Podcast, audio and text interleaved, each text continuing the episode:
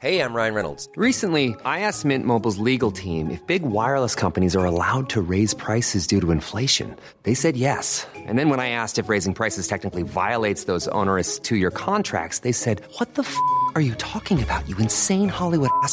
So to recap, we're cutting the price of Mint Unlimited from $30 a month to just $15 a month. Give it a try at mintmobile.com slash switch. $45 upfront for three months plus taxes and fees. Promo rate for new customers for limited time. Unlimited more than 40 gigabytes per month. Slows. Full terms at mintmobile.com. I'm Sandra, and I'm just the professional your small business was looking for. But you didn't hire me because you didn't use LinkedIn jobs. LinkedIn has professionals you can't find anywhere else, including those who aren't actively looking for a new job but might be open to the perfect role, like me. In a given month, over 70% of LinkedIn users don't visit other leading job sites. So if you're not looking on LinkedIn, you'll miss out on great candidates like Sandra. Start hiring professionals like a professional. Post your free job on linkedin.com/people slash people today.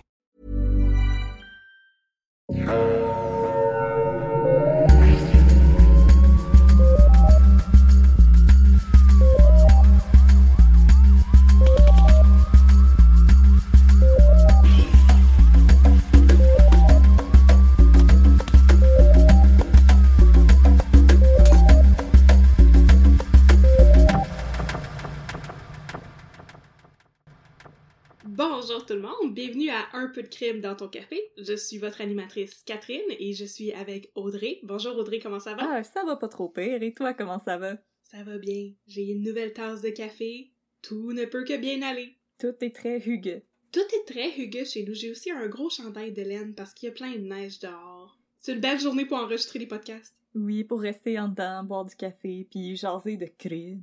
De crime. Aujourd'hui, nous avons une, une invitée spéciale qui ne va pas raconter de cas, mais qui va nous, nous commenter, comme, comme nous on se commente d'habitude et faire des blagues.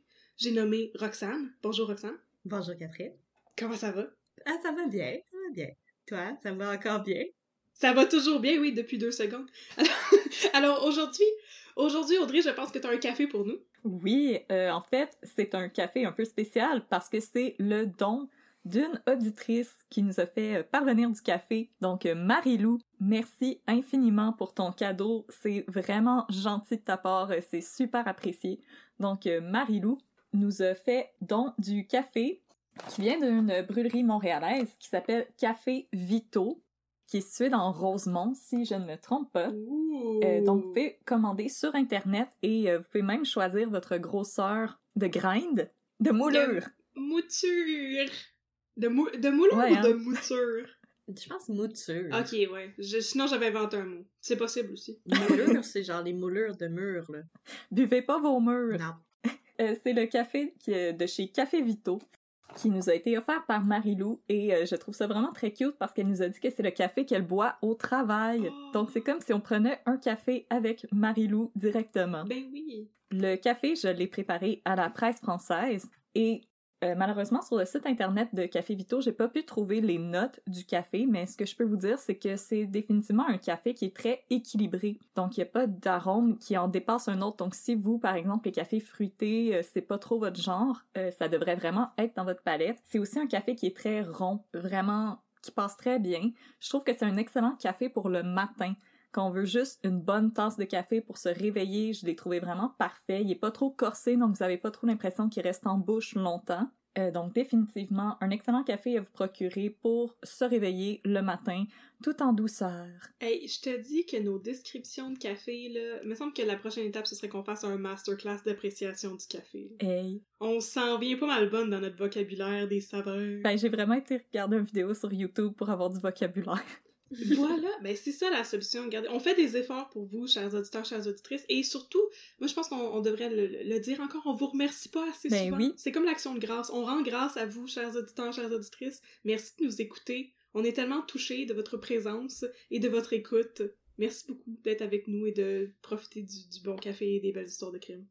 Mais un remerciement vraiment spécial aussi parce que dans les dernières semaines, on a vraiment eu un boom au niveau de nos abonnements. Donc, on a beaucoup de nouveaux et de nouvelles auditeurs et, et auditrices. On vous salue. On espère vraiment que vous aimez euh, ce qu'on fait et qu'on va pouvoir vous compter parmi nous pour les prochains épisodes parce que Catherine et moi et Roxane aussi, on a énormément de plaisir à faire ça. Donc, euh, de savoir que vous aussi, vous aimez euh, vous aimez passer du temps avec nous, mais ça nous fait vraiment plaisir, puis on est vraiment content de vous avoir avec nous Oui, ça nous fait chaud au cœur. pendant cette période un, un peu difficile de, de, de l'histoire. Oui, c'est ça. On espère mettre un peu de soleil dans votre journée et de café dans votre cœur. Oh. Non, c'était pas une super belle comparaison. Mais quand même. Moi, je l'aime. Bon. alors, alors aujourd'hui, c'est toi, Audrey, qui va nous raconter un cas. De quoi vas-tu Oh, nous parler? Catherine, Oui. this story's got everything. Stéphane! It's got art, Oh! it's got des alpinistes, Oh! it's got la ville d'Oka. Oh! Oh oui! C'est vraiment une histoire pleine de rebondissements. Le cas que j'ai décidé de couvrir aujourd'hui, c'est le vol qui a eu lieu au Musée des Beaux-Arts en 1972. Mais qu'est-ce que le musée des Beaux-Arts a à voir avec Oka? Oh, mais ça va venir, Roxane, ne t'inquiète pas. I've got it covered!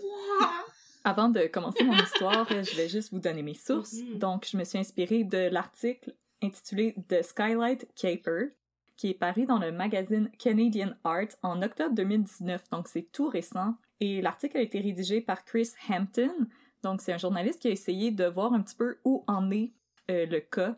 Parce que c'est pas tant un punch, parce que si vous en avez déjà entendu parler, vous le savez, les œuvres qui ont été dérobées n'ont toujours pas été retrouvées à ce jour. On ne sait pas qu'est-ce qui leur est arrivé. Et euh, Chris Hampton a essayé une petite enquête pour voir qu'est-ce qui est arrivé. Ça serait quoi les solutions possibles pour euh, retrouver ces œuvres-là? Donc aujourd'hui, je vais vous parler du vol qui a eu lieu le 4 septembre 1972, mais je vais aussi euh, le mettre en parallèle avec d'autres vols un peu plus mineurs qu'il y a encore eu au Musée des Beaux-Arts de Montréal, puis je vais aussi un petit peu euh, vous parler de d'autres crimes qu'il y a eu dans le monde de l'art. Et c'est un cas particulier pour moi parce que j'ai travaillé moi-même au Musée des Beaux-Arts de Montréal pendant cinq ans, si ma mémoire est bonne. Ah ouais, cinq ans! Oui! C'est une... c'est un lifetime. C'est plein de plein d'expositions euh, ponctuelles. T'as du insider information. Ah oui. Euh, donc, euh, si j'ai des anciens, anciennes collègues qui nous écoutent, ben je vous dis bonjour. J'espère que vous allez bien et euh, je j'espère que vous allez bien, surtout pendant cette période de pandémie, puisque le musée est malheureusement fermé. Mais j'espère que vous vous portez bien et que vraiment les choses vont bien pour vous. Mhm. Euh, aussi, au début, je pensais que j'allais pas avoir assez d'informations, donc j'avais demandé à Catherine si je pouvais raconter des anecdotes niaiseuses qui m'étaient arrivées quand je travaillais là. Mais finalement, je pense que je vais avoir assez d'informations, fait que... On pourrait garder les anecdotes pour un épisode bonus. Exactement. Oui. Je vous euh, révélerai des... ou je vous révélerai des niaiseries au fur et à mesure. Oui, c'est bon, mais On verra comment ça s'insère dans l'histoire. parce qu'éventuellement, on pourrait peut-être avoir un Patreon Oh! et rendre disponible des épisodes bonus, que ça, ça pourrait être quelque chose d'intéressant pour toi. Mais je, je sais que tu as eu d'innombrables mésaventures pendant que tu travaillais au Musée des Beaux-Arts, fait que même si tu nous révèles une coupe d'anecdotes, il, il va en rester en masse pour faire un épisode bonus. Écoutez, juste pour euh, la petite histoire, on avait parti un, un document, les, les employés euh, de mon département, de, de- d'anecdotes qui nous arrivaient, et le document, quand j'ai quitté le musée, faisait 150 pages. Wow. Ah, wow! Wow. ok, ok. C'est assez varié. Ça va de crimes, carrément, qui ont été euh, commis pendant qu'on était là, à euh, des gens qui nous demandent si euh, Rodin va être présent à son exposition pour signer des C'est une autographes. bonne question, ça. C'est une bonne question, faut se renseigner. Mais vas-tu être là pour signer les autographes? Il va être là, mais ça va pas sentir bon autour de lui. J'espère que ça te dérange pas trop. Alors, les filles, êtes-vous prêtes à ce que je mette un peu de crime dans votre café? Oui, vas-y. Est-ce que vos toiles sont bien vissées sur vos murs? Oui! Non! Du voleur. Touche pas à mes posters. Mais non! Touche pas à mon cadre laminé du Golden Gate. Vole pas mon gros inventaire de Shanghai! Non! Alors, je vais mettre un peu de crime dans votre café et vous raconter l'histoire du vol du Musée des Beaux-Arts en 1972. Alors, c'est la nuit du 4 septembre 1972. Le moment est idéal. Non seulement c'est la fin de semaine de la fête du travail, mais il y a aussi un important match de hockey qui retient l'attention de l'ensemble du Canada. Ce soir-là, l'équipe du Canada devait affronter les méchants joueurs de l'URSS au Maple Leaf Gardens de Toronto. Ben voyons donc. C'est le, c'est le match du siècle? T'as tout compris. Ben voyons donc. Hey, j'aime assez ça, les détails historiques, moi, là. Hey, je vous mets en contexte, là. Euh, le match allait donner aux gentils Canadiens leur deuxième victoire dans ce qu'on a nommé la série du siècle.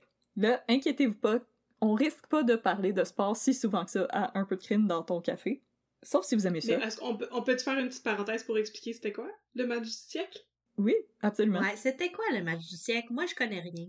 La chérie du Il siècle. me semble que l'idée de la série du siècle, c'était justement de faire des, des champions, des championnats mondiaux de hockey. Puis là, ça, ça donnait que ça devenait une espèce de bataille politisée dans le cadre de la guerre froide où il y avait l'Occident qui s'opposait à euh, aux États de l'Est, donc à la Russie. Fait qu'au début, c'était juste comme un truc qui, qui, qui était organisé pour comme encourager la solidarité internationale, j'imagine. Mhm. Mais c'est c'est devenu quelque chose de politisé, puis c'est devenu des victoires qui étaient plus symboliques qu'autre chose. Fait que là, c'est l'équipe de Montréal gagne sur l'équipe de la Russie. Fait que là, l'Occident est en train de gagner la guerre froide symbolique sur la Russie. Ah! Isn't that interesting? C'est la fin de la parenthèse. Fait que c'était très important, là. C'était très important de gagner parce que c'était pas juste un match de hockey, c'était une guerre idéologique. Ça l'avait escalate. Ça l'a escalate euh, very quickly. Mhm. Mhm. Et donc, euh, pendant qu'on célébrait la victoire du capitalisme sur le communisme, un homme équipé de crampons escaladait un arbre situé entre l'église St. Andrew et le musée des beaux-arts de Montréal afin d'en atteindre le toit. Le toit de l'arbre? Le toit de- du musée des beaux-arts. Ah, ok. Mais là, je vais juste Ah, ça a plus de sens. Mais là, chers euh, auditoristes, je vais juste vous remettre en contexte pour le layout de l'époque euh, du Musée des Beaux-Arts de Montréal, parce que maintenant, on sait, c'est une espèce de complexe avec plusieurs pavillons qui se relient par en dessous de, de la Oui. rue Sherbrooke, et les gens nous demandaient souvent si le métro était relié au Musée des Beaux-Arts, parce qu'il est en dessous de la rue. C'est où la ville Euh, souterraine? oui, on nous demandait souvent euh, quelle sortie prendre pour Ben continuer oui. dans la ville souterraine. Comment aller dans la ville souterraine? Est-ce que c'est une joke? Mais comme, Non, c'est pas une farce. comme, comme s'il allait faire passer un, un, un tunnel de métro au milieu d'un musée. Voyons donc. Tu, tu Ah oui, parles d'une idée. Les gens nous demandaient parce que c'est souterrain, donc euh, ouais, mais là, il va être où le métro? Mais pour la ville souterraine, je comprends plus la question. Mais le métro, je veux dire, clairement, il va pas passer dans le milieu de la galerie, là. Voyons donc. Mais là, pour les gens qui nous écoutent et qui sont jamais venus à Montréal, là, on va dire une fois pour toutes, la ville souterraine, ça n'en vaut absolument pas la peine. Non! Vraiment C'est vraiment- pas! C'est vraiment done. C'est juste pour, euh, c'est juste pour, euh, pour, pour éviter d'avoir à marcher à l'extérieur quand il fait pas beau, là. c'est juste ça. C'est juste un tunnel. C'est des tunnels en différents centres de congrès puis des centres de commerce. Genre, c'est vraiment pas super. Puis pas des centres de commerce euh, incroyables, c'est des, des centres de manucure, des, euh, Ouais. des kiosques, des tuyaux à téléphone, puis euh, des euh, dry cleaners. C'est le- vraiment pas une destination touristique. Il y a d'autres choses à faire à Montréal. Puis le Mhm. OACI. Le OACI. Là, Le je me-. Je me faisais demander vraiment souvent c'était où la ville souterraine puis comment aller dans la ville souterraine quand je travaillais dans le Myland. Oh! J'étais comme, premièrement, c'est vraiment pas ici. Puis deuxièmement, ça vaut pas la peine, allez-y pas. Non. C'est pas le fun. Le musée des beaux-arts, en 1972, avait un seul pavillon. Euh, C'était le pavillon Michael et Renata Ornstein qui est situé au 1379 sur la rue Sherbrooke. Euh, C'est celui avec les grands escaliers en marbre euh, dans lequel on peut voir les collections un peu plus classiques, Ah, oui. où il y a la- les expositions spéciales. Donc, si vous avez déjà vu, Mhm. par exemple, euh, Chiouli, Fabergé, c'était dans ce pavillon-là. Est-ce que c'est le pavillon avec les escaliers avec des marches vraiment très longues et basses qui est super pas pratique ou l'autre? Non, ça, c'est Desmarais. Ok, c'est ça. C'est les pires escaliers. On s'entend que c'est les pires escaliers. Oui, puis euh, pour l'anecdote, on, on dit que c'est pour euh, encourager les gens à entrer dans un nouvel état d'esprit qui est celui de la réflexion Hmm. Celui de marcher de croche. et de l'observation, parce que tu dois marcher Oui. plus lentement. Mais la vraie Oui. raison, c'est que les mesures étaient pas bonnes. Ah, ok. Parce que tu fais comme un, un Donc- pas et demi par marche. C'est pour rentrer dans l'état d'esprit du silly walk. C'est vraiment Et, ça. Oui. Et oui, j'ai déjà vu des gens se faire très mal dans ces escaliers. Ah. Avec raison. Donc c'est celui en face qui a un bel escalier qui fonctionne. Exactement, le, le grand escalier en marbre que les gens me disaient Oui, oui, tout oui. le temps comme « Oh, je me sens comme une princesse ici! » Puis moi, j'étais comme « Ouais! » je, me, je me sens comme la princesse Sissi. Oui, à cause du grand escalier en marbre, là, les gens étaient comme, Ah, je vais descendre avec une belle grande robe. Puis J'étais comme, non. Je L'impératrice. suis l'impératrice, l'impératrice de rien. Ils mettent un peu de fantaisie dans leur visite de musée. Ben oui, c'est ça. Donc, euh, en 1972, on a seulement ce pavillon-là. Et c'est dans les années 70 qu'on va décider d'entreprendre des travaux pour ajouter un nouveau pavillon qui va être annexé au pavillon d'origine. Et ce pavillon-là, c'est le pavillon Lillian et David Stewart, qui va être entièrement consacré à la collection d'art décoratif. Donc, euh, les meubles, les bijoux. Ah oui! Moi, je l'aimais beaucoup. Pas les canaux. Ah. Pas les canaux autochtones. Pis Non. Connexion Euh, urbaine. non, ça, je, vais, Ok. je vais- je vais continuer mon historique. Après, dans les années 90, on a rajouté le pavillon des Marais, qui est celui avec le fameux escalier qui fait sacrer tout le monde. Mhm. Euh, après, au début des années 2000, on a rajouté le pavillon Bourgie, qui était anciennement une église. Donc, le musée ont sauvé l'église pour faire la salle de concert Bourgie et y ont annexé le pavillon Mhm. euh, Bourgie, dans laquelle on a les collections d'art québécois et canadiens. Et en 2015 ou 16, pardon, j'ai aucune excuse pour pas m'en rappeler puisque je travaillais là à l'époque, euh, on a rajouté le pavillon Ornstein pour la paix, qui est le nouveau pavillon où on a toute la collection des euh, Ornstein, qui étaient les, les, plus grands euh, euh, mécènes du euh, Musée des Beaux-Arts. Puis c'est vraiment un très très beau pavillon quand quand les choses vont réouvrir. Si vous n'y avez pas encore fait votre tour, moi je vous conseille d'y aller. Pas mal toutes mes toiles préférées se trouvaient dans ce pavillon-là. C'est vraiment un très beau pavillon avec des grandes fenêtres, beaucoup de lumière. C'est comme ça que le musée s'est bâti, mais au moment du vol, on a un seul pavillon, c'est le pavillon Einstein, le grand pavillon en marbre. Le soir du vol, le musée est au cœur des travaux de rénovation où on ajoute le pavillon Stewart derrière, ce qui pourrait expliquer la facilité avec, laquelle les voleurs ont pu s'introduire dans le pavillon Hornstein.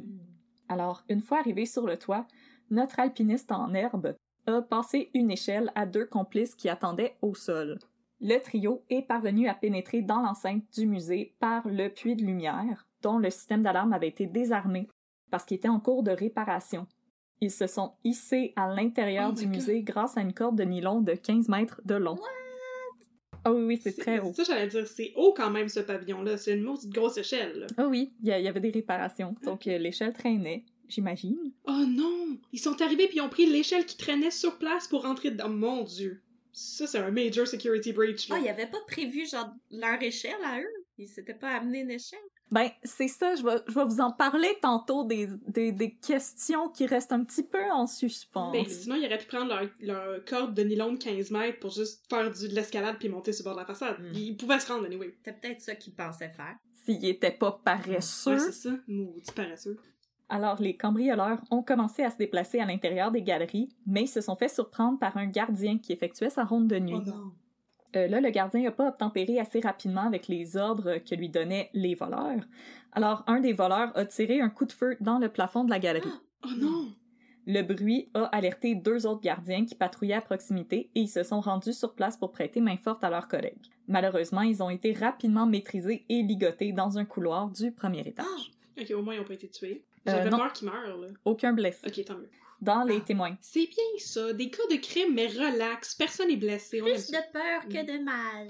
Mais après que j'ai fait Rocterio, je me suis dit qu'il fallait que je fasse un cas où est-ce que personne n'était mort. Mm. Que tout le monde a encore tous leurs morceaux à la fin de l'épisode. Non, c'est ça. On fait des trucs plus relax, là. Ben, le musée va perdre des morceaux. Personne mais- meurt de la diarrhée. Personne n'est mort de la diarrhée. Euh, dans les témoignages qu'ils vont livrer à la police après les événements, les gardiens vont décrire deux hommes aux cheveux longs, vêtus de passe-montagne et armés de fusils. L'un parlait en anglais, Passe-montagne. un masque de Ah, ça s'appelle un passe-montagne? Oui, Je savais pas. Il y avait du passe-partout aussi. oui. Elle était intitulée. Deux hommes vêtus de Oui. passe-carreau et passe-partout. Ils ont juste chanté des chansons poches dans les galeries, on voulait qu'ils partent, puis les maudits ils sont jamais partis. Ils nous ont appris à compter puis à nommer nos émotions. Ok, Donc- il y avait des passe-montagnes. Exact. Et des nœuds papillons. Ah, yes! Oui. Il y a un des voleurs qui parlait en anglais et l'autre en français. Ils étaient accompagnés d'un autre homme qui parlait également en français, mais les gardiens ne l'ont pas vu au cours de Ils l'altercation. l'ont entendu? Ils l'ont entendu, mais ils l'ont pas vu, parce qu'ils ils ont eu euh, les yeux cafés. Pendant une demi-heure, les cambrioleurs ont rassemblé des toiles, des artefacts et des bijoux qu'ils ont hissés hors des galeries grâce à la même corde dont, était- dont ils s'étaient servis pour entrer dans le puits de lumière. Ah! C'est cependant lorsqu'ils ont tenté de sortir des œuvres de plus grand format par une porte de sortie située sur le côté du pavillon qu'une alarme s'est déclenchée, Mhm. provoquant un mouvement de panique chez les cambrioleurs qui se sont enfuis avec 39 pièces de, joaillerie, Oh! de joaillerie et 18 Ah. toiles. Oh! 39 bijoux et 18 toiles. C'est un bon score. C'est beaucoup de bijoux et de toiles. Hey, Ça te remplit un chalet? Ça va valoir cher sur eBay. Oh, oh, oh. Parmi les toiles dérobées, on retrouve des œuvres de grands maîtres comme Courbet, Delacroix, Bruegel l'Ancien, Rubens, Rubens pardon, et un Rembrandt qui est à lui seul estimé à l'époque à près de 1 million de dollars. Bren, qui est le fils de Rembrandt et Rubens. Exactement, c'est Rembrandt. Rembrandt Les Streisand. deux peintures jamais ensemble. Bang! Mon Dieu, c'est, euh, c'est, c'est imposant. Et des bijoux en plus, plein de bijoux. Et les bijoux. Ah, de belles Mais- De qui? Euh, La reine d'Angleterre. tous les bijoux de la reine d'Angleterre. Non! Non. Est-ce qu'ils vont en parler dans The Crown? Un petit diadème. Euh, des, des bijoux. Euh, Ah. c'est, c'est pas dit de quelle collection il faisait partie, euh, malheureusement. Des bijoux de personne. Des bijoux qui appartenaient à des C'est pas gens. genre un œuf de Fabergé. là. Non. Non, mais il y a Ah. des bijoux de Fabergé, par exemple, qui auraient pu être volés là-dedans. Parce que Fabergé faisait aussi des bijoux. Ben oui, avec des petits œufs. Oh my god. Pour euh, l'anecdote, quand on avait eu l'exposition euh, de Fabergé, il y a une dame qui avait fait une plainte, comme quoi on avait fait de la publicité mensongère parce que les œufs de Fabergé étaient pas de la même grosseur que le poster devant le musée. Oh my god. Mais tu sais, le- les posters qu'ils mettent à l'extérieur qui font Oh tout le pavillon pour faire des annonces. Puis là, la dame, elle nous a dit que c'était de la publicité mensongère parce que les œufs étaient pas dans la même grosseur que le poster. Il aurait fallu que vous fassiez Ouais, comme ouais, les ouais, boîtes de céréales puis dire genre agrandi pour montrer la texture. Oui. Présentation suggérée. un Fruit Loop, c'est pas gros de même. J'étais genre, t'as jamais vu un film ou un documentaire, madame? Ça prendrait, ça prendrait tout l'or du monde pour citer Céline Dion pour faire un œuf de cette grosseur-là. Là. Ben là, oui, oui. oui. Mais qu'est-ce que tu ferais avec un œuf de ce grosseur-là? En plus, tu pourrais t'asseoir dedans, genre, puis C'est que ça donne? Ah, tu l'ouvres puis c'est un lit. Oh. Oh, wow! c'est ta petite chambre. Ah, c'est comme les Polly Pocket dans le temps, là, que Oui! t'ouvrais genre un Ah cœur, oui! c'était sa maison. Oui! Maison de polypocket. Maison Ah, l'aristocratie russe vivait dans un œuf de. Mais dites-vous que le vol aurait pu être pire, Oh, wow. puisque parmi les toiles de grand format qui ont été laissées derrière, on retrouvait un Picasso, El Greco, deux Goya, un Renoir et un autre Un Rembrandt. autre million. Un autre million. La conservatrice des arts décoratifs. Laissé là. La conservatrice des arts décoratifs à l'époque, Ruth Jackson, fut parmi les premiers employés du musée à se rendre sur place pour constater l'étendue des dommages. Les galeries étaient en piètre état. Les cadres étaient brisés, les toiles déchirées, des éclats de verre sur le sol puisque les voleurs avaient brisé les vitres des présentoirs derrière lesquels étaient présentés les bijoux qu'ils avaient volés. Selon David Carter, qui était le directeur du musée à l'époque, les voleurs auraient eu une idée très précise de ce qu'ils allaient dérober ce soir-là. Presque toutes les œuvres volées avaient récemment fait l'objet d'une publication dans les grands médias ou avaient été présentées dans des catalogues d'exposition. Il est donc fort possible que les cambrioleurs avaient jamais même mis les pieds dans le musée avant de commettre leurs méfaits. Donc, ils s'étaient fait une petite liste d'épicerie avant de venir, parce que, tu sais, quand t'as faim, des fois, tu prends trop de choses. Smart. Ce vol est considéré comme le vol d'or le plus important de l'histoire du Canada et le deuxième vol d'or le plus important en Amérique du Nord, soit juste derrière le vol du Isabella Stewart Gardner Museum de Boston qui a eu lieu en 1990. Hey, le ROC hérite nous Hey. autres, là. Mais maudit que ça en est passé des affaires intéressantes au Top Québec. date! Deuxième plus grand vol en Amérique du Nord. À l'époque, il semblait par, par ailleurs y avoir une sorte d'épidémie de vol d'or en Amérique du Nord, puisqu'en Europe, on avait beaucoup resserré les mécanismes de sécurité autour des œuvres d'art. Pour l'anecdote, à l'époque, au, au Louvre, la plus grosse inquiétude qu'ils avaient, là je parle avant la Deuxième Guerre mondiale, la plus grosse inquiétude qu'ils avaient, c'était les incendies. Hmm. Donc les œuvres étaient pas sécurisées sur les murs. Donc on pouvait vraiment juste décrocher les Au cas où toiles. qu'il y a un feu. Ben ouais, oui. Je comprends. Ce qui fait que les gens, des fois, réorganisaient les toiles. Ah. Ils aimaient pas où est-ce qu'elles étaient, alors ils les mettaient ailleurs dans le musée. Et euh, c'est ça a aussi fait que la Mona Lisa avait été volée. Ah, c'est vrai, mais elle a été retrouvée. Oui. Mais elle est sur un mur jaune tellement laid que c'est pas grave si on la change de place. Je pense qu'elle devrait être changée de place. Ah oui, elle, elle mérite d'aller prendre une Mais c'est ça, ils l'ont retrouvée, la Ouais. Mona Lisa. Oui, mais la personne qui avait été accusée d'avoir volé la Mona Lisa à l'époque, c'était Picasso. Hein? Ah, c'était tout un petit bum, ça, Picasso. C'était-tu vraiment lui? Non. Fait que c'était avant la Première Guerre mondiale. Picasso et Apollinaire avaient été accusés d'avoir volé la Mona Lisa parce que l'art moderne n'était vraiment pas respecté. Alors les deux, ils avaient écrit un manifeste où est-ce qu'ils disaient qu'ils devraient rentrer dans le Louvre et brûler la Mona Lisa. Et quelques semaines plus tard, la Mona Lisa disparaissait. Alors la police s'est rendue chez Picasso. Ben, ça paraît pas très bien, hein, c'est ça? Fais attention à ce que C'est un peu violent, là. On va la mettre en feu. Mais c'est parce que Picasso s'était déjà fait prendre avec des sculptures volées aussi chez lui. Oh. Mais c'est justement, c'est qu'à l'époque, les œuvres étaient pas sécurisées. Fait qu'il y avait des gens qui avaient volé des sculptures africaines au Louvre, puis ils les revendaient sur le côté de la rue proche du Louvre. Puis euh, Picasso les avait achetées pour s'inspirer pour ses Ah. toiles. Mais là, la police sont arrivés chez lui, puis il était comme, parce que c'est volé, monsieur. Faut que tu me les non, je les ai redonnes. achetés sur le boardwalk. C'est c'est de la belle décoration. le petit euh, retour en arrière. Le mercredi précédant le vol du Musée des Beaux-Arts, il y a eu un autre vol de tableaux à quelques heures de la métropole. Le 30 août 1972, à Oka, trois hommes cagoulés et armés sont entrés par effraction dans la résidence d'été d'une dame aisée après avoir ligoté son jardinier et s'enfuir avec des tableaux pour une valeur de 50 000 Wow. Qu'est-ce qu'elle fait ça avec 50 000 piastres Ouais. de tableau à Oka, la madame? Est-ce que c'était elle qui possédait les fromages d'Oka?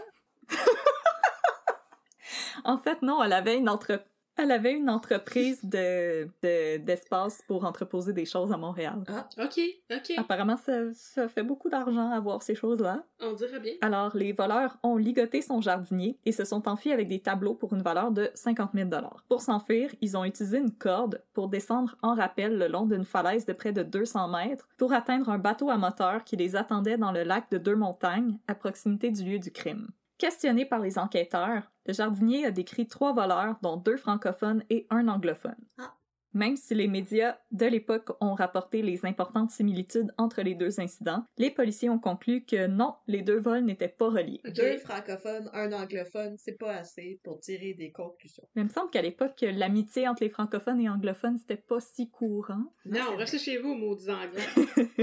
Alors, pendant plusieurs semaines suivant le vol du Musée des Beaux-Arts de Montréal, la police a surveillé de près un groupe d'étudiants de l'École des Beaux-Arts de Montréal, qui à l'époque venait d'intégrer l'UCAM. Donc, ça date pas que la police et les étudiants de l'UCAM s'entendent pas très bien. Ouais. Les enquêteurs se sont aussi intéressés à la possibilité d'un inside job hmm. Ben. et ont questionné les employés du musée. Après tout, pourquoi les voleurs euh, savaient que la lampe reliée au puits de lumière serait désactivée ce soir-là? Ouais. Pourquoi ils savaient qu'elle allait avoir une échelle sur le toit? Ouais. Pourquoi l'alarme était désactivée? Pourquoi? À cause de la construction, pour pas qu'elle parte tout le temps. À cause de la construction. Au terme de leur enquête, il a cependant été déterminé qu'aucun employé du musée n'était lié au crime. Ah. L'un des porte-parole du musée de l'époque, M. Bill Benty, a déclaré que les policiers ont interrogé également les hommes qui avaient été engagés pour faire les rénovations et qu'ils ont aussi été dégagés à titre de suspects. Plusieurs employés ont cependant rapporté aux policiers qu'ils avaient observé à plusieurs reprises pendant les semaines qui ont précédé le vol deux hommes mystérieux qui s'installaient sur le toit de l'édifice qui faisait face au musée pour fumer et observer les travailleurs. Sur le toit. C'est louche, ça. Une petite séance de ziotage de beaux monsieur qui font des travaux. Ça, je, Il était pas mal ça, je comprends ça. Ah. Oh, oh, oh. Surtout si c'était Eric Bruno. Ah, ben oui. On n'a pas parlé d'Éric Bruno dans notre euh, cas précédent. Il faut en parler à chaque épisode. Ça, puis Euh. c'est qui, de qui on parle d'autant aussi? Luc Picard? Non. Patrick Labbé. Patrick Labbé, c'est mon frère. C'est le bref à Audrey Dans le aussi. district 31. Ok, fait que du travailleur de la construction qui était bien Ouais. dans ça. Euh, L'information a malheureusement rien donné. Et aujourd'hui, des quatre gardiens qui ont été présents pendant le vol, il y en a trois qui sont décédés et le dernier est atteint de la maladie d'Alzheimer. Ah, Ah. Juste quand on avait besoin de leur témoignage. là. il s'en Non, rappelle c'est c'est une plus. C'est Ils ont dadon. osé mourir. Ouais, c'est ça, ils ont osé mourir en gardant toute cette information privilégiée là. là. Une Ah, autre piste qui a été écartée par la police est celle du politicien Léo Tremblay, qui avait été inculpé en 1970 pour le vol d'une série de 28 toiles pour la valeur de 2 millions de dollars. Ben voyons, un politicien qui vole des Hey, un toiles? politicien tout croche, ça se peut-tu? C'est donc bien le Ça se peut-tu? J'en j'en ai jamais vu. Non, ça existe Non. pas. Une fois au chalet. au chalet, j'ai volé des tableaux à une madame à Oka. Dérobée au Musée du Québec, qui est aujourd'hui le Musée national des beaux-arts de Québec, en 1965, elles avaient pour la plupart appartenu à Maurice Duplessis. Ah, that makes sense. Et euh, Léo Tremblay, c'était le chef d'un parti nationaliste chrétien et il aurait volé les toiles pour financer son parti. Ça a l'air d'un parti qui a de l'avenir. Ah ouais, c'est un parti que définitivement après les années 60, les gens vont encore voter pour eux. Nationaliste chrétien, c'est très niche. Sa condamnation a par contre été révoquée par la Cour d'appel du Québec deux ans plus tard et la police a pris la décision de ne pas investiguer Léo Tremblay après le vol qui a été commis au Musée des Beaux-Arts de Montréal. MBAM for short. MBAM. Mm,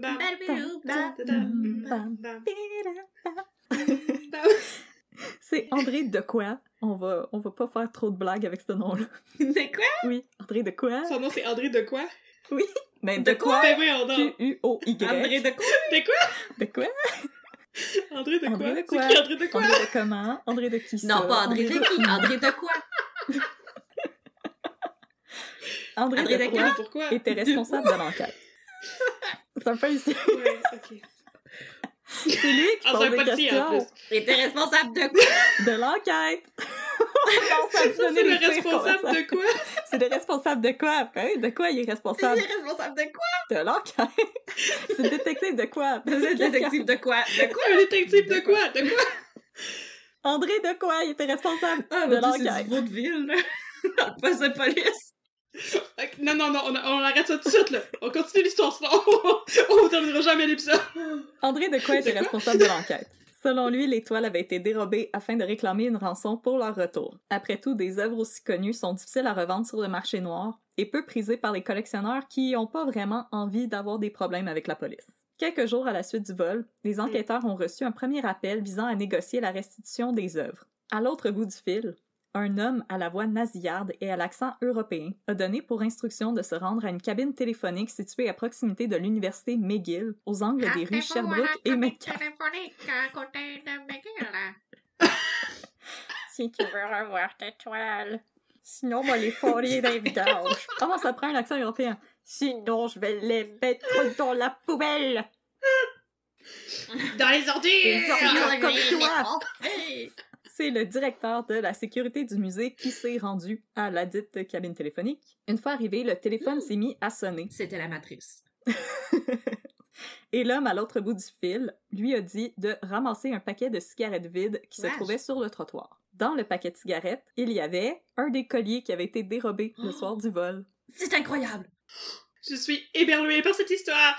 C'est incroyable! Une maudite chance que personne d'autre a ramassé ce paquet de cigarettes-là pour le sacrer au vidange. Ben, mais on, on s'entend que c'est certain qu'il s'était surveillé, là. J'espère. C'est certain qu'il y avait, il y avait un des kidnappeurs qui était à proximité pour surveiller la, la, la- le Oui, paquet de c'est celui qui grimpait dans les arbres, là, puis là, il était grimpé dans l'arbre, puis il était comme... Touche pas, c'est pas propre!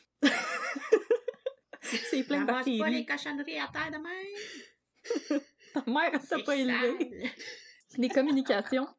Les communications entre les voleurs et le musée se sont poursuivies ainsi au téléphone et par la poste. Reçue le 26 octobre 1972, une enveloppe brune contenait soit une ou une série de photographies, les rapports sont différents, des toiles volées alignées contre un mur. L'enveloppe provenait du port de Montréal. Indice ou bluff? À l'époque, le port de Montréal, c'était le territoire de la mafia irlandaise, Oh plus précisément le West End Gang, qui est un groupe qui est toujours actif de nos jours. Le East Gay Gang de série noire. Avec les Exploding Wow. Cocks! Attends, le West End Gang, c'est une vraie affaire? Oui, oui, oui. Hiring for your small business? If you're not looking for professionals on LinkedIn, you're looking in the wrong place. That's like looking for your car keys in a fish tank. LinkedIn helps you hire professionals you can't find anywhere else, even those who aren't actively searching for a new job but might be open to the perfect role. In a given month, over 70% of LinkedIn users don't even visit other leading job sites. So start looking in the right place. With LinkedIn, you can hire professionals like a professional. Post your free job on linkedin.com/people slash people today. Ils sont encore très, très, très actifs aujourd'hui, fait qu'on n'en parle pas plus parce que j'aime ça avoir deux C'était ans. les Peaky te Blinders. Ok. C'est... Mais moi, j'imagine Killian Murphy avec sa Ben casquette. ouais. Les voleurs ont d'abord exigé une rançon de 500 000 pour le retour des œuvres. Ils ont ensuite réduit la somme à 250 000 C'est combien en argent d'aujourd'hui? Euh, 500 000, on doit être dans les millions maintenant. Attends, moi, chercher ce gogol pendant que tu continues. C'est au moins 15 piastres. T'as- T'as pas tort? C'est beaucoup de pots de C'est confiture beaucoup, bonne beaucoup de maman. paquets de ramen. David Carter leur a proposé de restituer une des toiles pour démontrer qu'ils étaient de bonne foi, et surtout que les toiles étaient toujours en leur possession. Les voleurs ont accepté et ont dit à Carter de se rendre à la gare centrale de Montréal. C'est encore une fois le directeur de la sécurité du musée qui a été dépêché sur place, et il a découvert dans un casier de la gare la toile paysage avec véhicules et bétail de Bruegel-Lancien. Heureux d'avoir récupéré la toile, le musée l'a confié à des experts pour que ceux-ci l'authentifient, question de s'assurer que les voleurs ne leur avaient pas fait un bon Mmh. vieux switcheroo. 500 000 en 1972, c'est 3 millions. Ouais, C'est beaucoup de money. 3 millions. Mais là, les experts, ils avaient une bonne et une mauvaise nouvelle pour le musée des Beaux-Arts. La toile, oui, elle était authentique. Ah. Mais la toile, elle n'était pas de Bruegel. Ah. Elle était plutôt de l'un de ses élèves, ce qui explique les similitudes au niveau du style. Et puis ça, c'est quelque chose qui arrive vraiment très souvent, surtout pour les œuvres de cette époque-là, avec les peintres qui avaient des ateliers. Souvent, en fait, le peintre en tant que tel peignait juste les visages, puis après, c'est ses apprentis qui peignaient le reste. Le musée des beaux-arts avait acheté un faux Bruegel. Mais c'est pas un faux techniquement, il a été fait dans l'atelier de Bruegel, mais c'est pas Bruegel lui-même qui l'avait fait. Mais à l'époque, les gens savaient pas que les toiles allaient se promener comme ça, donc elles étaient pas si bien identifiées. Hmm. Ça arrive souvent qu'on des toiles qu'on attribue à certains peintres, finalement, elles sont à un autre ou à un de leurs élèves. C'est c'est pas rare dans l'histoire de l'art, parce que justement, à l'époque aussi, les peintres travaillaient pour des Ouais. familles de la royauté, puis ils faisaient juste leur donner leur toile. Il y avait pas de certificat d'authentification qui venait avec ça, donc Mhm. c'est c'est difficile de retracer les toiles, c'est qui qui les a, où est-ce qu'elles ont été, puis si c'est vraiment l'artiste qui l'a fait ou un de ses apprentis. Mhm. C'est c'est pas Mais rare. là, on peut dire que sans le vol, le musée des beaux-arts aurait peut-être jamais appris ça. Exactement. C'est bien qui est sorti Mhm. de cette histoire-là. Voilà. C'est une triste nouvelle pour le musée, mais pas pour l'élève de Bruegel s'est fait confondre Non. pour son maître. Mhm. Parce que moi, Il si, euh, vraiment bon. si quelqu'un m'entend chanter puis qui est comme Oh, c'était-tu Céline? Je vais faire comme Oh, stop it, you! Oh, charmeur va! Oh! Mais là, euh, cet événement-là, ça nous amène à supposer deux choses. Soit les voleurs étaient en contact avec des experts du milieu de l'art, parce qu'ils ont pu sélectionner la toile qui en valait beaucoup moins que les autres, ou ils étaient eux-mêmes des experts du monde de l'art et ils savaient que cette toile-là valait moins que les autres. Peu importe, on a affaire à des Mais connaisseurs. ils ont reçu de l'argent en échange. Pendant que je, pendant que je googlais, est-ce qu'il y a eu une rançon? Euh, non, parce que dans Ah, le fond, ils l'ont... C'est celles qui ont redonné pour prouver leur Ah, bonne foi. C'est bon, ça. C'est comme avec les négociations d'otages, laisse partir quelqu'un pour prouver que t'es Oui, de j'ai bonne foi. regardé euh, La Casa de Papel. Oh. Je sais c'est de quoi, Papel? prise d'otage? Puis aussi pour pas qu'ils payent si euh, l'étoile avait déjà été vendue à Ou quelqu'un les d'autre. enfants tués. C'est comme dans les trucs de kidnapping où les enfants sont déjà morts puis tu demandes une rançon pareille. J'écoute trop d'histoires de crimes, moi, là. Ouais. Histoire de crime. Histoire de crimes. Peu après ces retrouvailles un petit peu moins le fun que celle de Claire Lamarche, Carter a essayé d'arranger un deuxième rendez-vous avec les voleurs pour récupérer une autre toile. Mais ce rendez-vous serait un piège! C'est un gâte-apens! Exact. Et c'est un Le policier... détective de quoi était là? C'est un policier undercover qui allait se rendre sur les lieux pour récupérer le tableau et tenter une arrestation. Déguisé en vieux mendiant. Mais malheureusement, c'est un policier de Longueuil qui patrouillait à proximité qui a surpris l'échange et a fait fuir les voleurs. Non!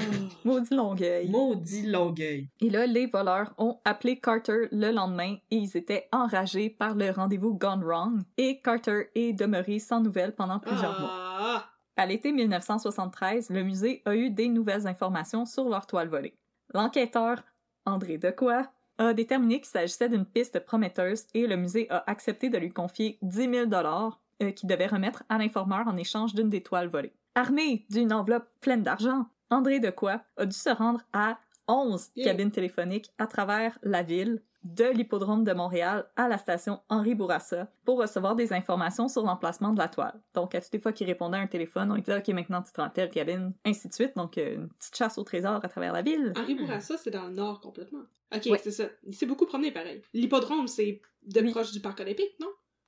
Oui. Ok, Fait c'est ça. qu'il a vraiment fait comme de, de vert jusqu'à Ouais. orange. Parce qu'Henri Bourassa, avant, c'était la fin de la ligne Ah. orange. Avant qu'il rajoute l'extension pour euh, On parle pas Laval. Laval, on va pas là. Non, on parle pas de.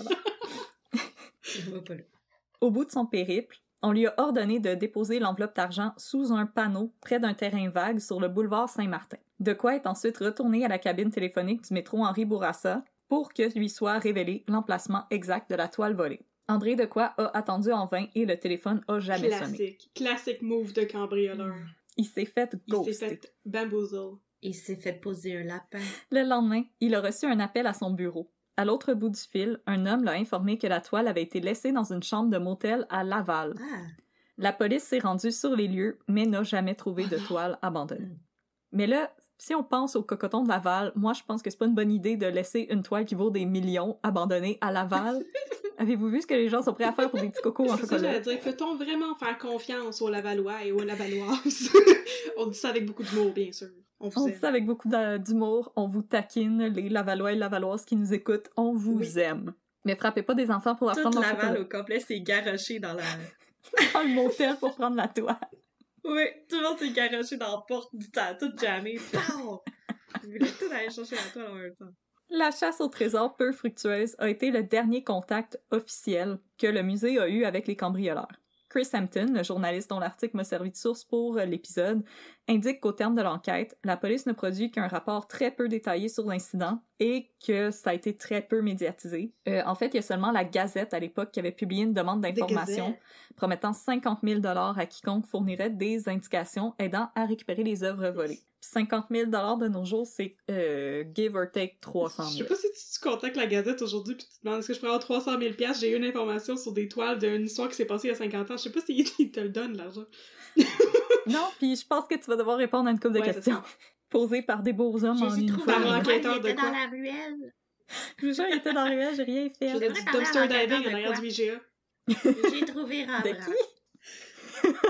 Il était là, il Tu veux dire Rembrandt qui était Rubens puis Rembrandt mélangés ensemble. Euh, consulté par Chris Hampton pour son article portant sur le vol, Alain Lacourcière, le Colombo de l'art, avait fait l'objet d'un documentaire diffusé sur les ondes de Radio-Canada et il est l'auteur d'un livre qui porte sur les crimes dans le monde de l'art. Alain Lacourcière, il est catégorique. Il n'y a tout simplement eu aucune enquête suite au vol. Selon lui, deux enquêteurs seulement avaient été mis en charge de l'affaire et ils ont clos le dossier un an plus tard, faute de preuves et d'indices. Si Alain Lacourcière doute fortement que les toiles ont été détruites, comme Nathalie Bondil, l'ancienne directrice générale du Musée des Beaux-Arts, a déclaré le craindre dans une récente entrevue, il se demande par contre si c'est possible que les toiles aient été enterrées. En effet, le vol de 1972 n'était pas le premier rodéo du Musée des Beaux-Arts de Montréal. En 1933, une personne s'était cachée dans l'enceinte du musée et était parvenue à demeurer à l'intérieur après sa Une nuit au fermeture. musée.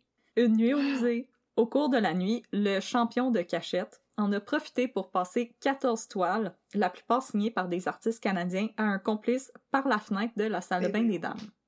Et oui, Wow. Ingénieux quand même. Attrapé, en voilà un autre. Point. pense vite! Quelques jours plus tard, le musée a reçu une lettre de rançon exigeant 10 000 pour le retour des peintures. Trois mois plus tard, le Montreal Star et la presse ont chacune reçu une moitié d'une des toiles dérobées euh, par la poste. Je, je trouve ça écœurant, cette histoire-là. Je trouve ça tellement le fun. Chaque morceau était accompagné d'une nouvelle lettre de rançon qui exigeait que 25% de la valeur restante des toiles soit Mhm. payée. Puis là, euh, you brought this upon yourself. Il y a personne Non. qui te dit de découper une toile en deux. pas le. Il disait que si la rançon n'était pas payée, que les autres toiles seraient restituées au musée des beaux-arts morceau C'est par une morceau. cool menace. Avant que les voleurs aient pu mettre les toiles dans une déchiqueteuse Banksy Ah. style, un malfaiteur du nom de Paul Twain a été arrêté pour avoir dérobé un wagon de train de marchandises, toujours dans la région de Montréal. Pendant son interrogatoire, il a admis que c'était lui l'auteur du vol au musée des beaux-arts de Le champion de 1933. cachette. Exactement, c'est lui le champion international de cachette. Et il a guidé les policiers à une trappe à sable où il avait enterré les toiles à proximité du village L'Épiphanie, dans la région de Lanaudière, à quelques heures de Montréal. Wow. Mais là, Twain, il avait abattu un policier quand il s'était fait arrêter pour le cambriolage Ah, du train. fin. Alors, probablement qu'il cherchait juste à alléger sa sentence. Donc, on ne sait pas si c'était vraiment lui l'auteur du crime ou si- ou s'il était tout simplement au courant qu'elle se Ouais, trouvait là l'étoile. On n'a malheureusement pas pu en savoir plus parce qu'il s'est suicidé en ingérant une dose de strychnine qu'il était parvenu à dissimuler dans ses vêtements et à introduire dans sa cellule. Donc, il n'a jamais été jugé pour le vol d'étoiles. Ensuite, plusieurs années après le vol de 1972, il y a eu une histoire similaire qui a eu lieu. Un trafiquant de drogue qui avait été arrêté en Colombie-Britannique avait informé les policiers au moment de son interrogatoire que les toiles avaient été enterrées sur le terrain de la résidence d'été d'un avocat de la région de Montréal. Les policiers, par contre, n'ont pas réussi à extraire plus d'informations et ils soupçonnaient que, comme Paul Twain, il essayait tout simplement de réduire sa sentence.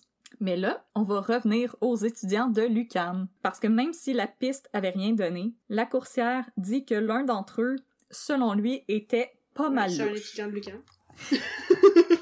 Ben, c'est ça.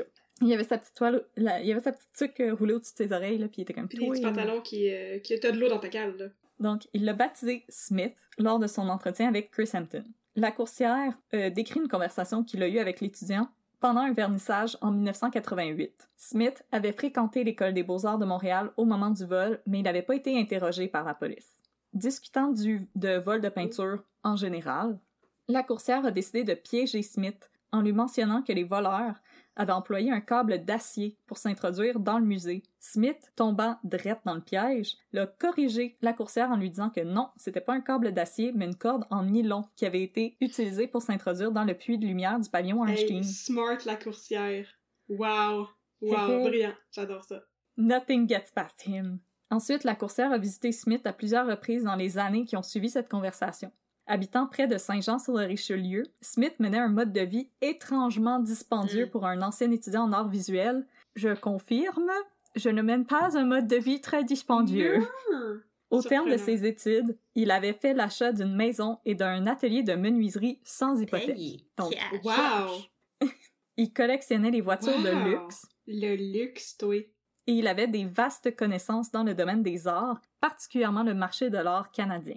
Questionné sur l'origine de sa fortune, Smith répondait toujours de manière évasive, prétextant qu'il avait tout simplement hérité de la fortune de sa famille. En 2007, pendant le tournage pour le documentaire Le Colombo de l'art, Alain Lacourcière a fait une offre à Smith, un chèque de 2 millions de dollars, en échange de la permission pour faire des travaux d'excavation dans son jardin pour voir si quelque chose y avait Oh été caché. Smith s'est contenté de rire et d'inviter l'équipe à l'intérieur pour un café. Prendre un café à la place, la gang! 2 millions! Puis que je te vois pas déterrer mon jardin, Ben, mon donc. Touche pas mes. C'est toute la faute de Smith. On le sait maintenant. Ok. Je suis vendue. En 2011, Smith a envoyé un courriel cryptique à la coursière. Il s'agissait d'un lien vers un vidéo publicitaire pour Mercedes-Benz. Dans la publicité, on voit des cambrioleurs dérober une valise dans un coffre-fort et s'enfuyant à toute vitesse. Le contenu de la valise? Mm. Une toile de Léonard de Vinci. God, c'est lui! Ah, j'ai des frissons. On l'a trouvé, Audrey, on l'a trouvé. Smith est mort Mm. deux ans plus tard, en 2013. Est-ce qu'il a des héritiers et des héritières?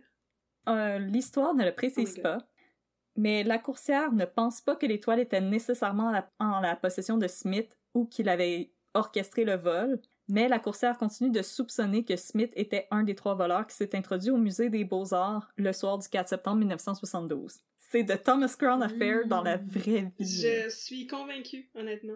Euh, descendons cette corde-là en rappel le long d'une falaise. Euh, toi, t'es-tu bon en Wow. alpinisme? Wow. On jase, on jase. On jase. Mais là, qui aurait pu orchestrer le vol? Les soupçons de la coursière pointent vers le crime organisé. Selon lui, c'est la mafia irlandaise qui aurait agi sous les ordres de la mafia Ah, à cause de l'affaire du tableau retrouvé dans le Vieux-Port, là? Ok. Les peintures, selon lui, ont ensuite été envoyées en Colombie ou en Russie en échange de drogue C'est ou d'armes. une autre, hein?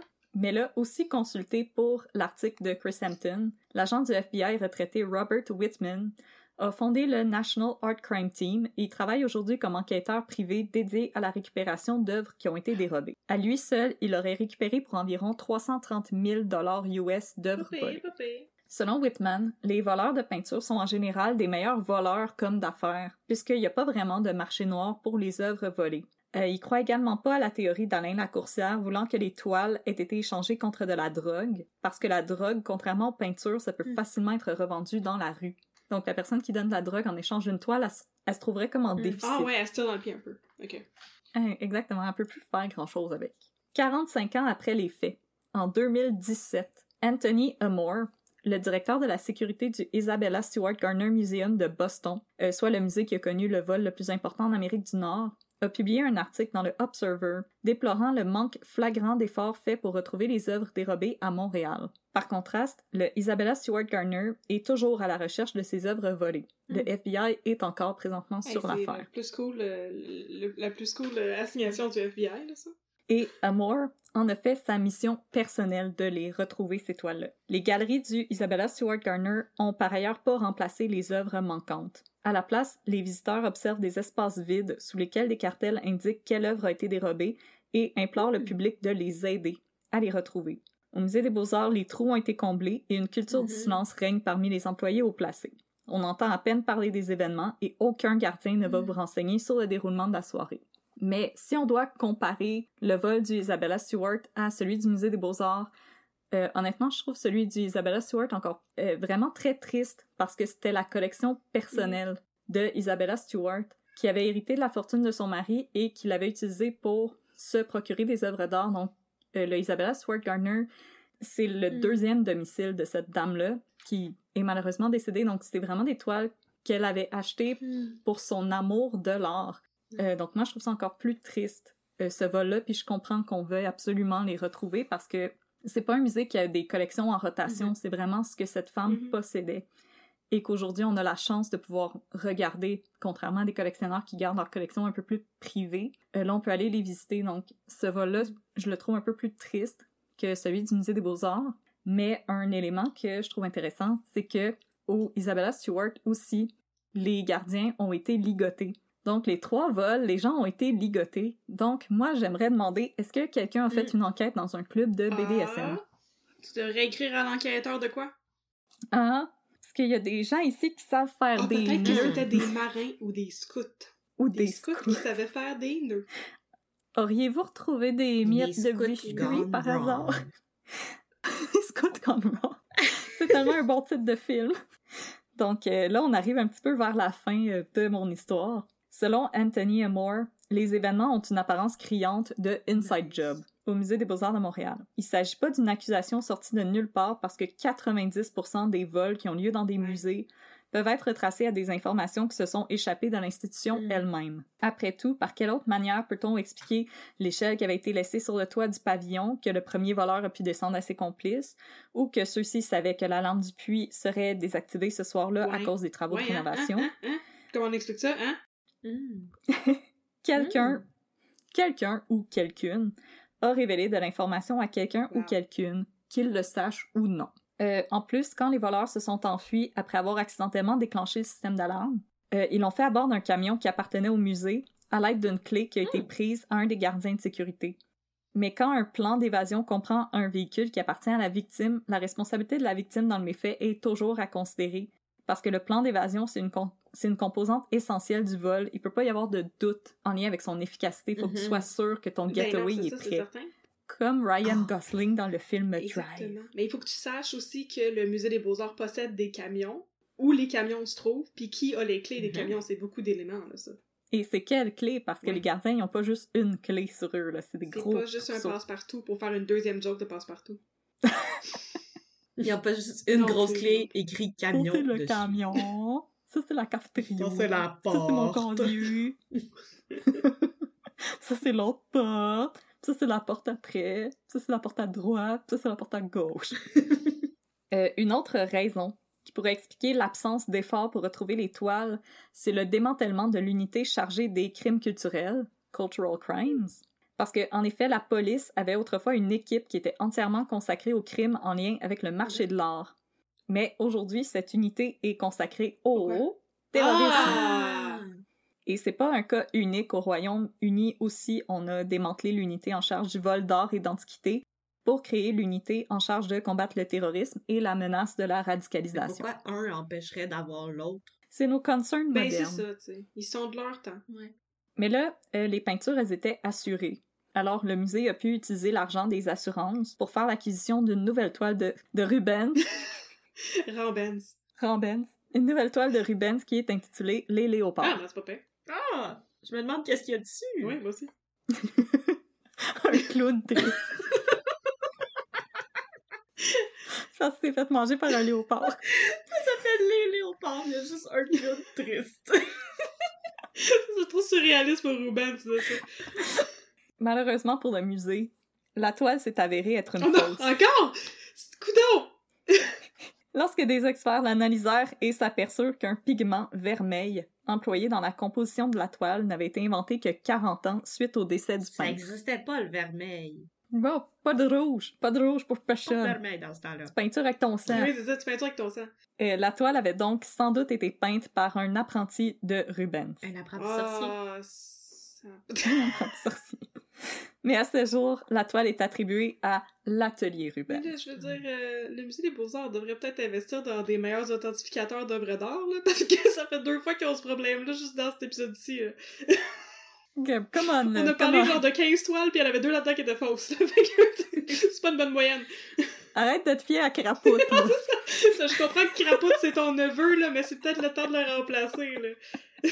Euh, de nos jours, euh, les œuvres volées, elles appartiennent en théorie aux assureurs du musée parce que c'est eux qui ont payé les frais encourus par la perte. Mais là, si les toiles devaient un jour refaire surface, c'est le musée qui aurait la priorité pour les réacquérir.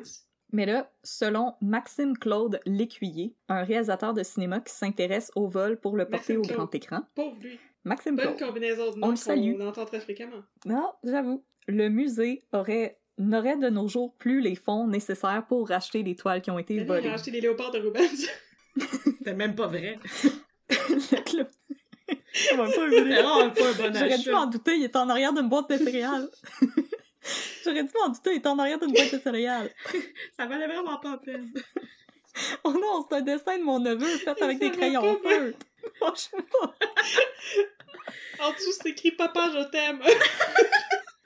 Regardez ce collier archéologique. Non, c'est un collier en macaroni. non, c'est des macaronis, mais pain doré. Les macaronis de Cléopâtre. Mais Crapote, il dit. Crapote, il dit que c'était des macaronis de Cléopâtre. oui. Ah ben là, tu Crapote l'a dit. Oui. C'est la salade qui avait appartenu à César. C'est la vraie, C'est c'est la vraie boîte de salade César qui appartenait à César. Le musée aurait plus l'argent nécessaire pour racheter les toiles, que le Rembrandt qui avait été volé à l'époque et qui avait été estimé à environ un million de dollars, euh, aujourd'hui, elle vaudrait 50 millions. Oh, c'est beaucoup de millions. C'est une coquette somme. Oui. À condition que ce soit un vrai Rembrandt. Ça vaut peut-être moins si c'est pas vrai. il y a un vrai. pas un- Il y a pas un très bon track record jusqu'à date, là. Non, c'est un vrai. Non, il est fait au Sharpie. Il est fait avec des surligneurs fluo. dans un cahier C'est une Canada. feuille lignée. avec des trous sur le bord. Comme ça, tu peux le mettre dans ton duotang. duotang. On va pas le mettre dans un duotang Ben oui. à l'entrée. Regardez notre beau endroit. Peu de gens savent à quel point Rembrandt avait un amour pour les diotang. Ouais. Travaillais toujours sur des feuilles lignées. Il économisait de l'argent, il prenait des feuilles Dans l'atelier de Rembrandt. Pas des feuilles d'imprimante, là, des, Des feuilles déchirées dans un cahier Canada. Que ça soit un petit peu croche sur le bout. Oui. Mais il les mettait dans des aussi pour les protéger. C'est donc pratique. Il sauvait du papier. Mais là, où On en s'en demande.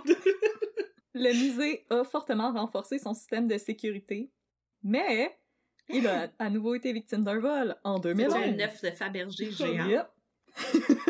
Personne n'a le roulé dehors. Puis nous, on était comme « Bonne journée, madame! C'est comme le, la rocher dans la Indiana. Jones. J'ai pris ça d'une Puis un carte postale. en soie. Ah oui, un petit foulard en soie, c'est important. Pour mon cosplay de Pauline Marois. Comme une conne.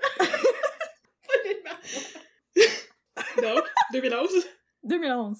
Euh, façonné il y a 2500 ans à Persépolis, capitale de l'Empire perse, où se trouve maintenant l'Iran, et retrouvé dans les ruines de l'ancienne métropole antique détruite par le grand Alexandre qui sent bon. Un bas-relief de calcaire mesurant 20 cm de haut et représentant le visage d'un garde perse fut dérobé de la collection d'archéologie 20 du musée des Un Beaux-Arts. portrait de la face d'un garde gros Ok. comme une règle. C'est spécifique? Ouais, genre, un petit peu moins qu'une règle. Il y avait une petite Est-ce que ça valait beaucoup d'argent ou. euh, Ah, je vais, je vais Ok, vous le dire. Mais euh, pour l'anecdote, euh, la collection d'archéologie est exactement là où est-ce que l'étoile avait été volée en Et mettre 1972. des affaires-là. C'est un petit raccoin, il faudrait qu'on fasse quelque chose. Arrête de mettre tes affaires là, le monde va plus au penser miroir que- et de caméra de sécurité, là. Mais une toilette, là. Ah, c'est bon, ça. Ah, il y a une toilette à côté. Acheté par le musée en 1951 pour la somme vraiment raisonnable de 1005 dollars et 10 sous. J'aime le précision Ben, mais, du sous. Et 10 sous. 10 Ouais, cents, c'est important. L'artefact a été retrouvé trois ans plus tard, donc en 2014, à Edmonton, chez un jeune homme du nom de Simon Metke. Celui-ci l'avait acheté lors d'une visite à Montréal pour la mauditement raisonnable somme de 1400 dollars. Fait qu'il a évité Hein? Il avait l'inflation. acheté ça où? Sur À le marché noir. Ben, voyons donc. Mais. Mais je veux. mais je veux dire, il y a personne qui a fait de l'argent là-dedans, là, ça, ça a pas d'allure. La personne qui avait volé la elle a fait de l'argent. Ben oui, mais je veux dire, si elle a acheté 1000 dollars, si le musée l'avait acheté 1000 dollars en 1951, clairement, ça vaut beaucoup plus que ça aujourd'hui. Je veux dire, la Oui, personne oui. qui l'a volé aurait pu voler pas mal n'importe quoi d'autre pour leur vendre 1000 pièces là. Il a perdu beaucoup d'argent là-dedans, là. Ah oui, c'est un très Ouais, mauvais mais ça, c'était une petite affaire. Fait que ça se plaçait dans une sacoche, genre. Ouais. Ou dans une poche de Tu peux partir avec n'importe quoi. Dans des pantalons avec des zips qui deviennent des shorts. Ben non, je veux dire, je veux pas encourager les gens à faire des crimes, là, mais je veux dire, en 2011, à la rue Sherbrooke, là, il y a des magasins de mode où tu pourrais voler une sacoche puis la revendre 1000 pièces puis là, tu aurais un profit pour vrai, tu sais. Je veux dire, à quoi ça sert d'aller au musée des Beaux-Arts voler un, un morceau archéologique? Je comprends rien, là, cette histoire-là. Oh non, c'est pas un crime qui est très logique pour moi. Oh non, mais attends, là, la, la conclusion du crime, elle vaut la peine. Ok. Ignorant l'importance de l'objet, Metke l'avait disposé sur des tablettes aux côtés de ses figurines de Star Wars. Ça, ça donne genre la vibe Tatooine. Mais c'était dans sa... Puis c'était dans sa salle de yoga. Ben voyons donc. Son espèce de salle de méditation de yoga dans son Ben appartement. voyons donc. Euh, puis pendant la perquisition, euh, les policiers ont aussi saisi du LSD, de l'héroïne et beaucoup de drogues hallucinogènes. Ah, ben, ceci explique cela. Wow. Il y a une photo de, du, du monsieur sur Internet, puis il a l'air exactement de quelqu'un qui a ça chez lui. Ok. Au moment de son arrestation, Simon Metke a plaidé son ignorance totale Ben oui, je comprends.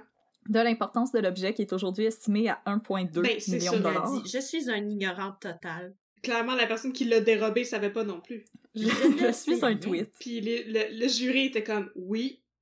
C'est un bon argument. T'as l'air de quelqu'un qui sait. Euh, par contre, il s'est déclaré très fier d'avoir bien pris soin de cet objet qu'il avait en sa possession. Comment bien pris soin, il l'a pas échappé à terre. Parce qu'il dépoussiérait. Il les poussait une fois de temps en temps. Il oui. dépoussiérait quand il dépoussiérait Ah, ski- ses, euh, figurines de Star Il a Wars. pas laissé la petite mousse s'installer dessus, là. Ben Comme c'est c'est bon. de la hotte de four, genre. Non, c'est ça, la petite mousse collante. Il Il passait un petit Swiffer dessus une fois de temps en temps. Chouk, chouk. Mais bon, même s'il passait un petit Swiffer dessus ou un petit torchon, Simon Metke et sa copine ont été arrêtés au terme d'une enquête, conjointe de la Sûreté du Québec, de la, de la Gendarmerie royale du Canada et de la maison d'assurance AXA.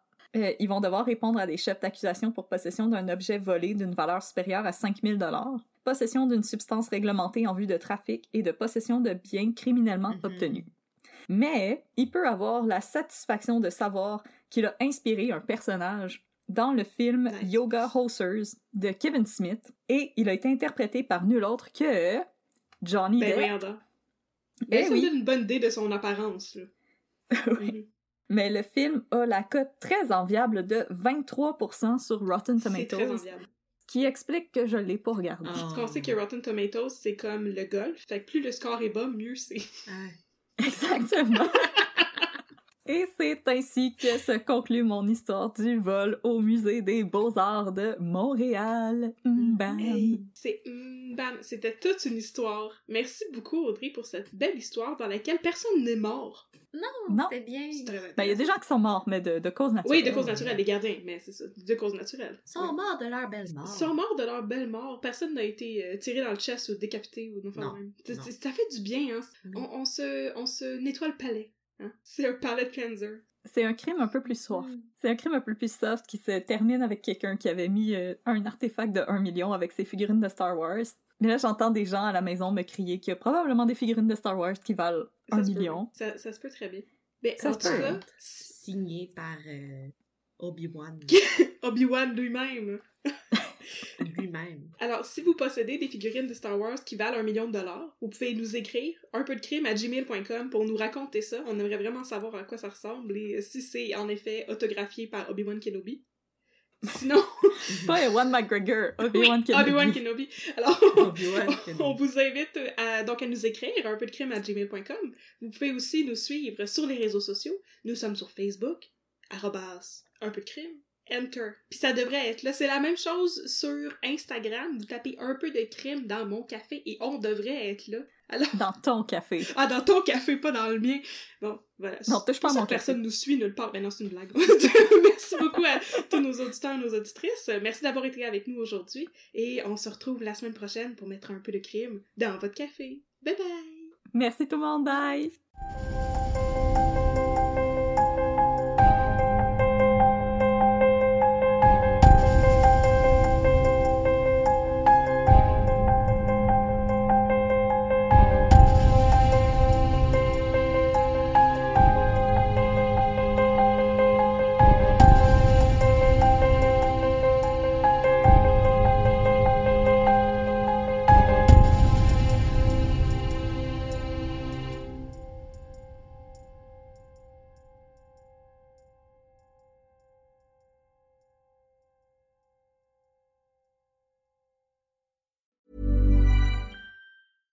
Hey, it's Paige DeSorbo from Giggly Squad. High quality fashion without the price tag. Say hello to Quince. I'm snagging high-end essentials like cozy cashmere sweaters, sleek leather jackets, fine jewelry, and so much more. With Quince being 50 to 80% less than similar brands. And they partner with factories that prioritize safe, ethical, and responsible manufacturing. I love that. Luxury quality within reach. Go to quince.com slash style to get free shipping and 365 day returns on your next order. Quince.com slash style. Planning for your next trip? Elevate your travel style with Quince. Quince has all the jet setting essentials you'll want for your next getaway, like European linen, premium luggage options, buttery soft Italian leather bags, and so much more. And is all priced at 50 to 80% less than similar brands. Plus, Quince only works with factories that use safe and ethical manufacturing practices. Pack your bags with high-quality essentials you'll be wearing for vacations to come with Quince. Go to quince.com/pack for free shipping and 365-day returns.